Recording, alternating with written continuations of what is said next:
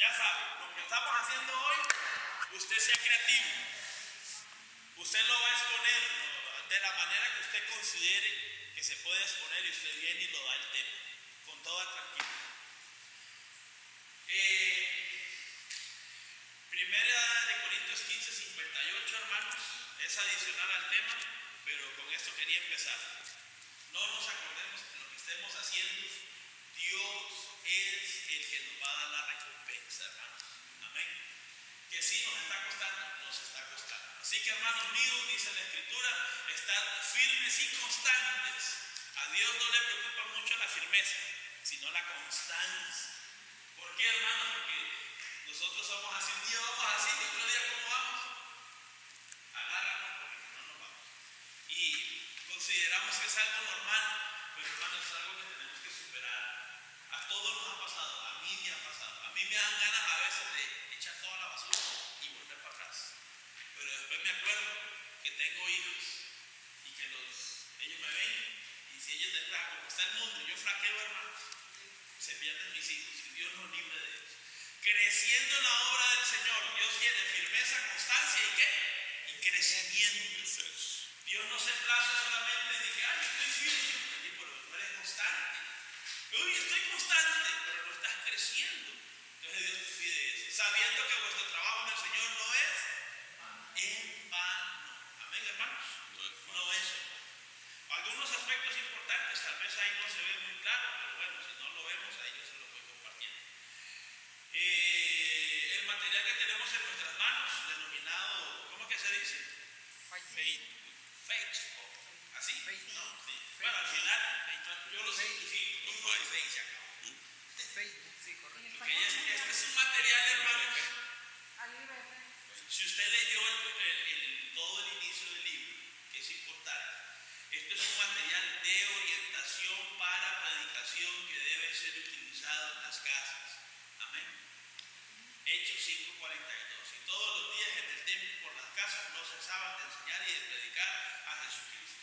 Este material, aparte de ser de orientación, dice que es una herramienta extraordinaria que impulsa a la iglesia a cumplir la gran comisión a través de los grupos de amistad. Amén. ¿Qué es el libro que usted tiene ahí? ¿Qué es? Es un material de orientación. Y también, ¿qué es? Es un manual, es una herramienta. ¿Cómo? No es cualquier herramienta, es una herramienta extraordinaria. Me gusta que lo diga el libro, ¿sabe por qué? Quiero explicarle por qué se lo puse, por qué lo quiero recalcar. Hermanos, porque nosotros minimizamos el material apostólico a veces. Ah, yo lo sabía. Hay gente que agarra el libro y, yo me los imagino, gente que no, no ustedes, ¿verdad? Otros. Ah, no, es porque está tan generación. Así no hay que pasar. Usted minimiza esto. Esto es como que un niño cuando agarra un arma de juguete, ¿qué cree que tiene cuando el niño agarra el arma de juguete? Él cree que el arma mata, pero es de juguete. Pero él cree que el arma te va a matar. Entonces, a ver, crea que ese libro, cuando usted lo usa, cree que esa es una herramienta extraordinaria que lo va a conducir a usted a cumplir la comisión y las almas van a venir al arrepentimiento. Amén. Pero si usted agarra el libro y usted dice, "Ah, lo voy a leer". Ahí- ahí dice que diga, "Ay, lo voy a decir. No, no. Tiene que creerse. Amén. Son consejos prácticos. O sea, que aparte de ser un material de orientación, aparte de ser una, herramienta extraordinaria, son consejos prácticos para ser utilizados en evangelización. Además de eso, en lo que le venía reiterando, de hermanos, por favor, debemos de estar convencidos que esto es algo que va a funcionar.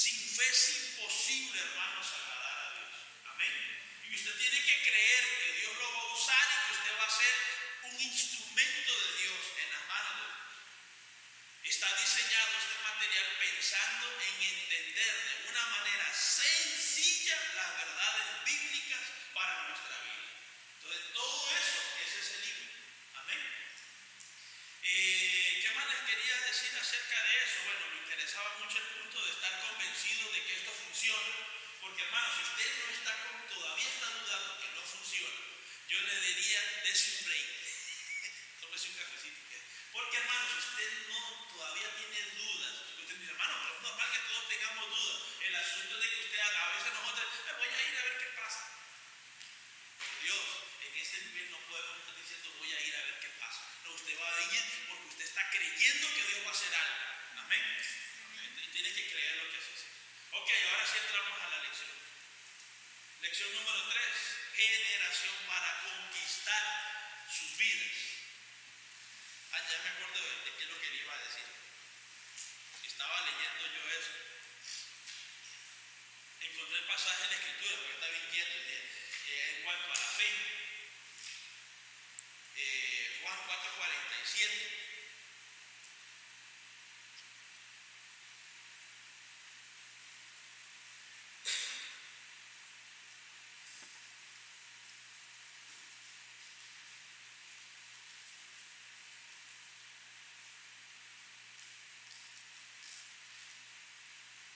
Este pasaje habla de un hijo, de un noble, dice de un sirviente de un rey, no se dice el nombre. Dice que cuando Jesús vuelve a Capernaum por segunda vez,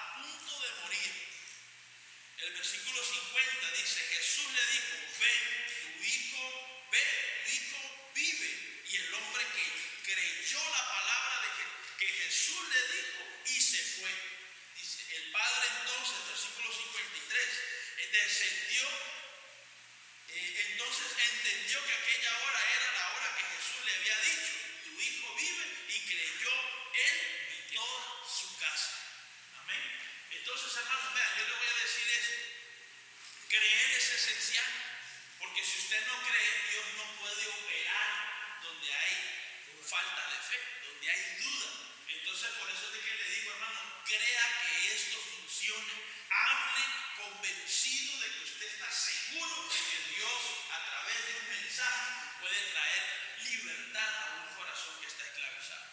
Amén. Eso es lo que quería decir. Después les digo lo demás. Ok, generación para conquistar sus vidas. Hermanos, este, este mensaje está enfatizado en esta línea. En la línea de que usted y yo tenemos que entender que cuando Dios trae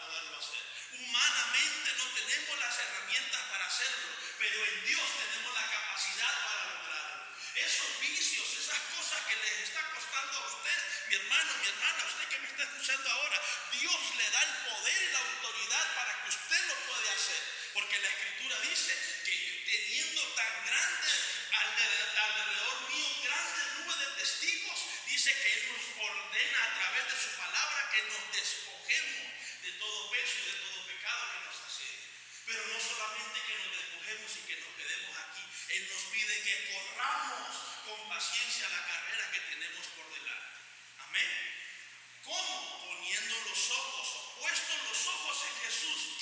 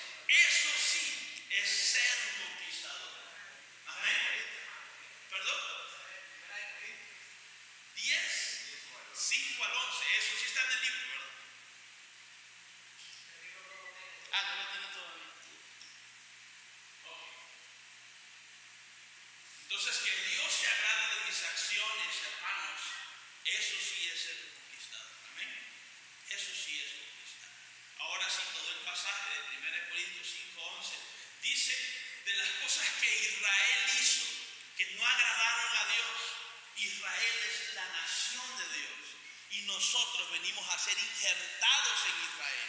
Así que tenemos que cuidarnos que los errores que cometió Israel no los cometamos nosotros. Porque si yo quiero ser un conquistador de mi generación, yo tengo que cuidarme de hacer aquello que no agrada a Dios. Israel no agradó a Dios en estas cosas. Versículo 6.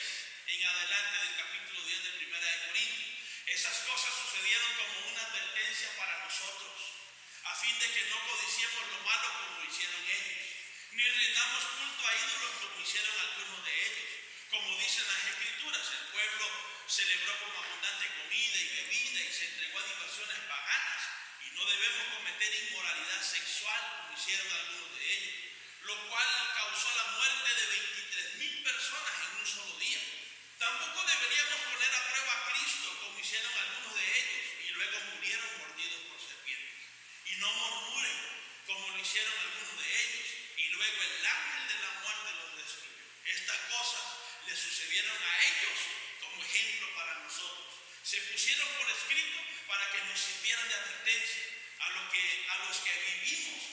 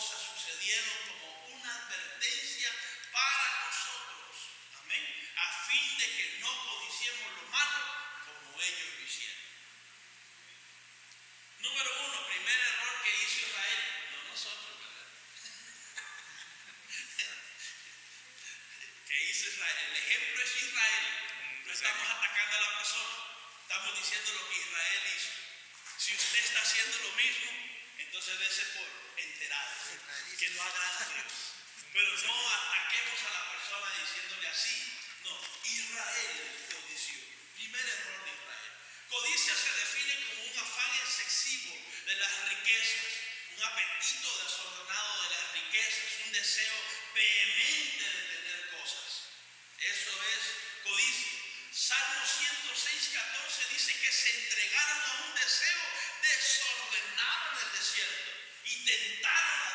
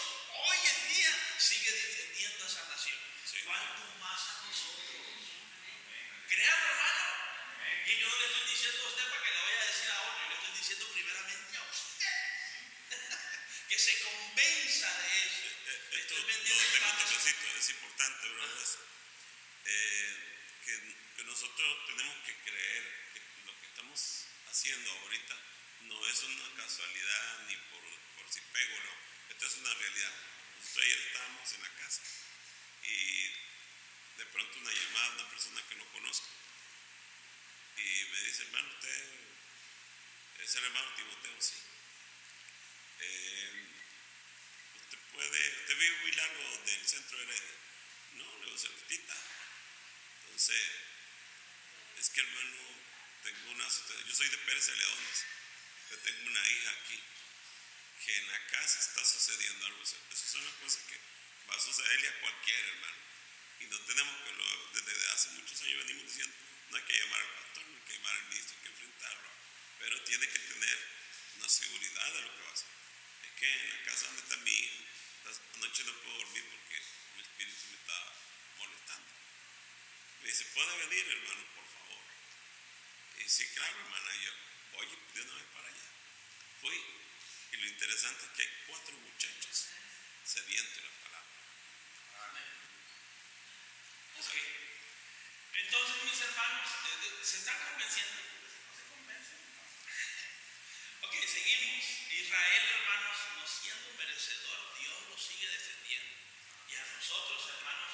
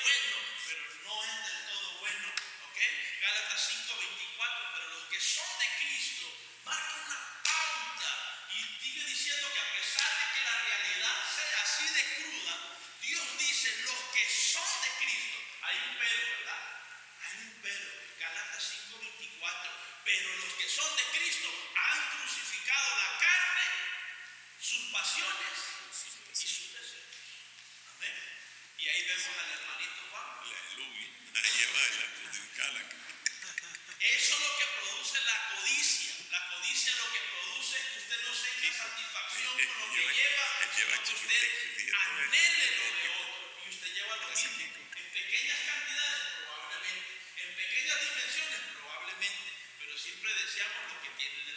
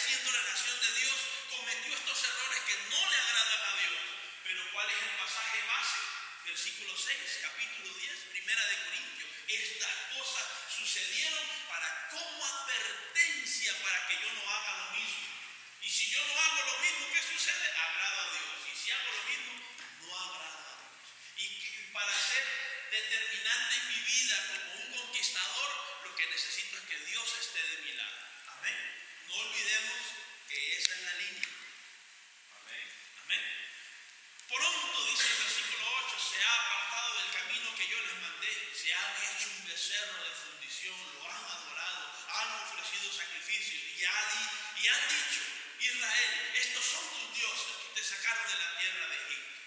Dios le había advertido a Israel que no hiciera eso. Y lo que les advirtió fue lo primero que hicieron. Amén. Ahí está el pasaje.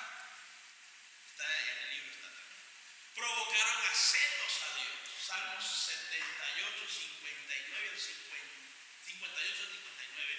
Dice, le enojaron por sus lugares santos y le provocaron a hacerlo con sus imágenes de talla. Lo oyó Dios y se enojó en gran manera, aborreció a Israel.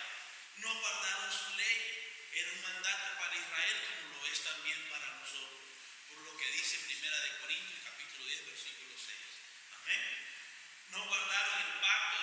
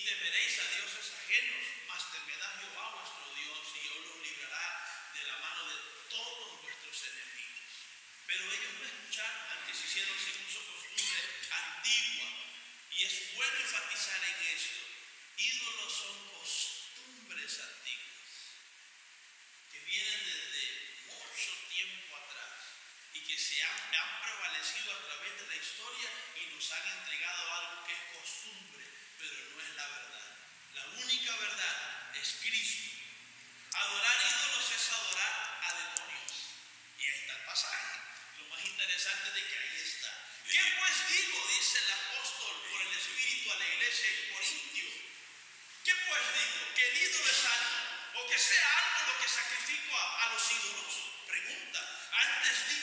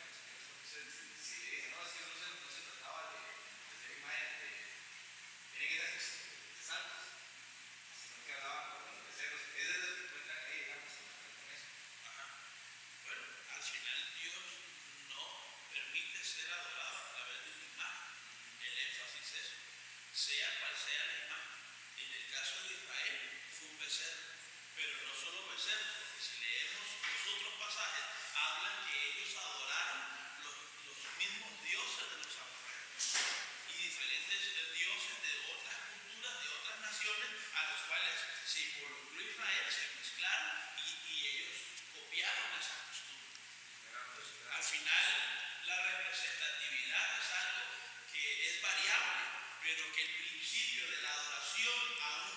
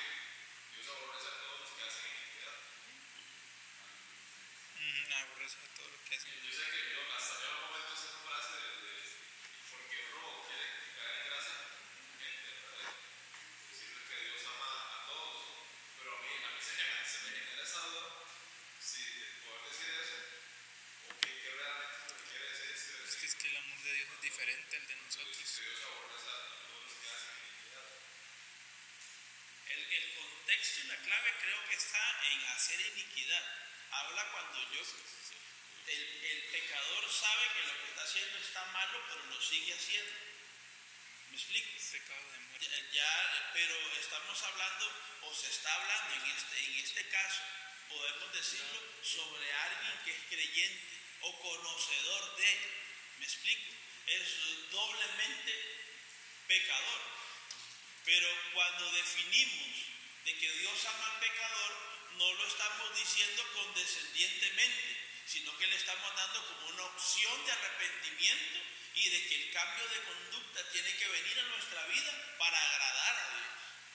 ¿Me explico? Porque igual es como para decirle que, al, como el caso de, de, bueno, vamos a decir el nombre, de un hermano que se vaya de la iglesia y después lo queremos volver a traer a la iglesia. Él está en iniquidad. Entonces diríamos que no tiene perdón de Dios. Entonces, al final, eh, nosotros no cerramos la puerta porque eso está en el designio de Dios. ¿Me doy a entender? Es algo que está en la soberanía de Dios. Es algo que compete a Dios. Pero yo no le puedo decir a alguien que no puede ser perdonado. ¿Ya? Si hay pasajes en la escritura que como es, los insensatos no estarán delante de Dios. Ahora investiguemos qué es insensatez. Considerar si sensato es alguien que está claro de lo que es, es insensato es algo que estaba sensato y dejó de serlo. Que tenía claridad y dejó de, de estar en la claridad. De, de que estaba en una posición y la perdió. Es como cuando hablamos del impío. Yo fui uno de los que creí en su momento que impío se refería a la gente de afuera. Pero impío es aquel que conoció la palabra de Dios y dejó su camino. Pero aún así, si esa persona se arrepiente, Dios lo perdona. ¿Le va a costar? Claro que le va a costar. Porque él conocía la verdad y volvió atrás. No le va a ser fácil. No le va a ser fácil. ¿Ibas a decir? Ah, bueno. Pero sí, hermanos, nosotros tenemos que presentar un mensaje claro y aunque nosotros tengamos un, un laberinto en la cabeza de cómo armar y desarmar, son cosas que a Dios. Y que están en la soberanía. Fornicar fue la tercera cosa que hizo Israel que no le agradó a Dios. ¿Y qué es fornicar? Es tener sexo sin estar casado. Claro y pelado, así rafla. pero no, no eso. Ah, no, sí, claro. Estamos hablando, estamos relacionándolo a eso, por el principio de eso es eso. Eso es como decir, eh, obviamos el significado y le damos la aplicación, pero volvemos al asunto de los hijos. Pero aquí habla, dice, moraba en Israel en Sitín y el pueblo empezó a fornicar con las hijas de Moab. No está hablando de dioses, está hablando relativamente de sexo. Dice las cuales invitaban al pueblo los sacrificios de sus dioses y el pueblo comió y se inclinó a sus dioses. Oseas 4:12, mi pueblo a su ídolo de madera pregunta y el leño le responde porque espíritu de fornicaciones le hizo errar y dejaron a su Dios para fornicar. Dios prohíbe la fornicación. Primera de Corintios 6, 18, 20, o huir de la fornicación. Cualquier otro pecado que el hombre cometa este fuera del- es- está fuera del cuerpo, mas el que fornica contra su propio cuerpo peca. ¿O ignoráis que vuestro cuerpo es templo del Espíritu Santo, el cual está en vosotros, el cual tenéis de Dios y no sois de vosotros? Porque sabe, porque habéis sido comprados por precio. Glorificad pues a Dios en vuestro cuerpo y en vuestro espíritu, los cuales son de Dios.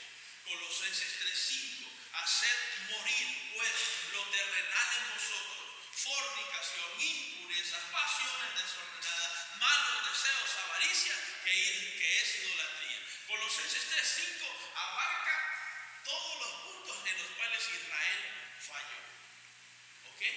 Y que acuérdense cuál es el, el enfoque. Primera de Corintios, capítulo 10, versículo 6. Estas cosas como una advertencia para que nosotros no lo hagamos. ¿Ok? Esa es la idea. No perdamos ese norte. Porque si perdemos ese norte o ese enfoque, nos vamos a meter en terrenos minados. Y es ahí donde podemos equivocarnos más. Tentaron a Dios. Hermanos, este tema se lo di. Eh, ustedes conocen a Nancy, la han visto. Todavía hay ciertas cosas. Ella tiene una mezcla de cultura. Primero, ella fue casada con un oriental. ¿Se le diría así? Ah, eh, eh, si habíamos hablado que era taiwanés, era. ¿no? Sí. Eh, eh, entonces, eh, eh, eh, inclusive si ustedes ven al niño, a, a- a- a Brandon, él usa un lacito rojo y tiene una piedra verde. ¿Verdad? Eso se lo dejó su padre. Él usa una piedra verde, tiene un significado en, en- la, en la cultura. Entonces, eh, eh, aparte de eso, ella en su casa, mi esposa me ha dicho, enciende una velita a un Cristo. Y cuando yo leía esto, yo tragaba con eso. Pero yo le hablé con claridad. Y le dije, estos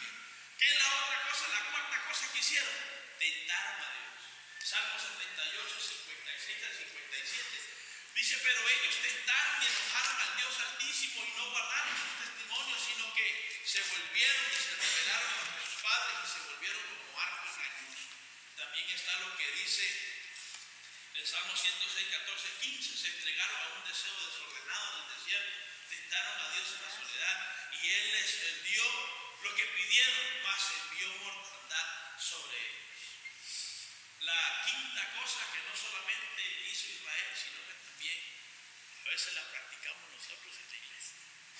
Murmurar.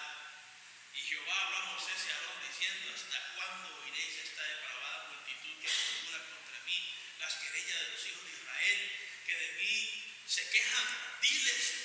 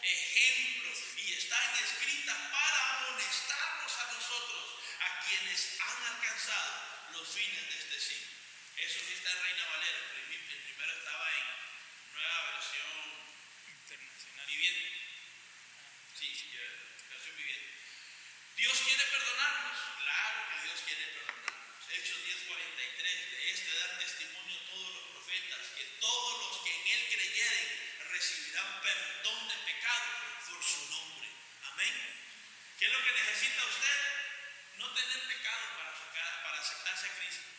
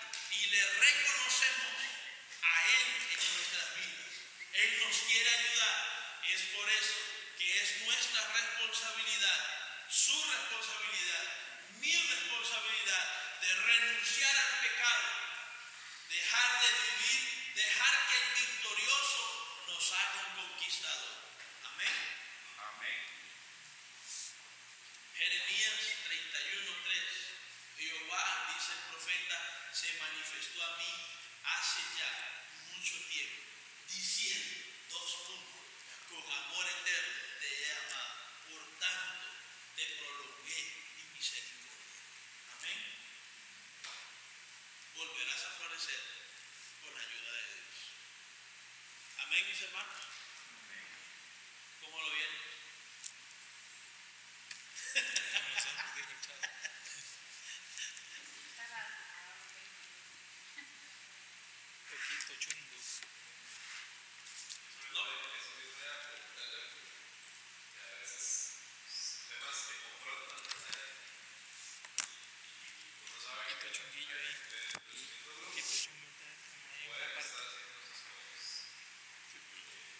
tiene que hablarlo con claridad. No, no, no, no, no. Acuérdense, hay un pasaje, no sé si ustedes. Ah, bueno, dice: presentamos un mandamiento pequeño, dice que así pequeño seremos llamados del reino de los cielos. Hay un pasaje, ¿verdad?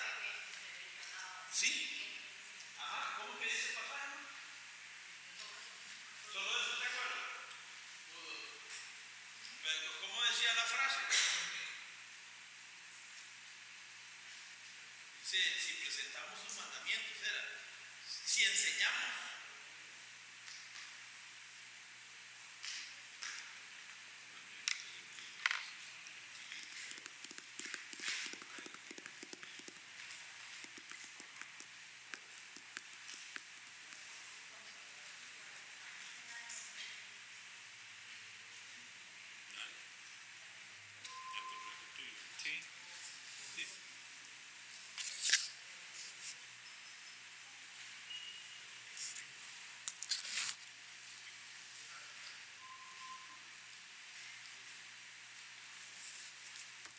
Si es Mateo capítulo 5, versículo 17, no penséis que he venido a abogar la ley de los profetas, no he venido a abogarla sino a cumplirla, porque de cierto os digo que hasta que pase el cielo y la tierra, ni una jota ni un tilde pasará de la ley hasta que todo se haya cumplido.